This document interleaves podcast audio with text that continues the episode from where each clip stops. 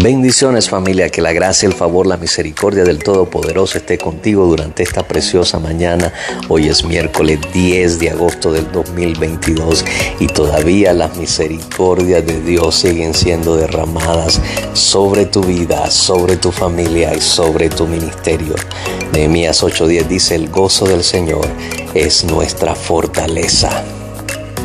Hoy quiero que escuches este breve pensamiento y meditación de la palabra del Señor para que tesores y valores lo que Dios ha puesto dentro de ti.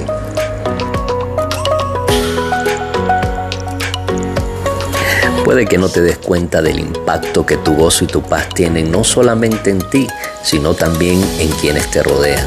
Los demás lo notan, ¿sabes? Tu sonrisa, tu rostro de alegría, de felicidad y eso es muy contagioso.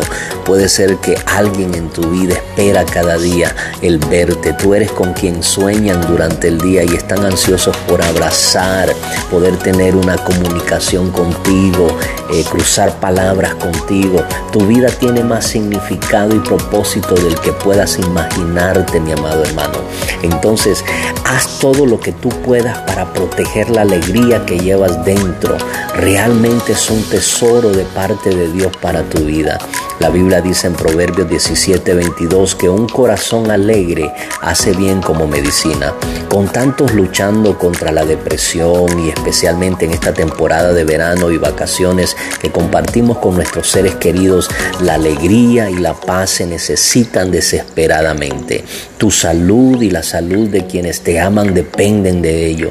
En esta temporada tomemos el tiempo para apreciar a las personas que Dios ha puesto frente a y hagamos todo lo posible para proteger el gozo que llevamos dentro.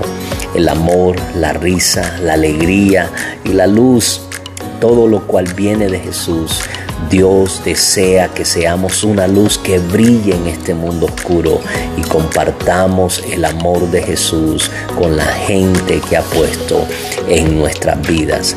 Este es el tiempo donde tu sonrisa va a brillar, donde tu sonrisa va a traer sanidad a muchos corazones y a tus familiares y a tus seres queridos. Dios te bendiga y Dios te guarde.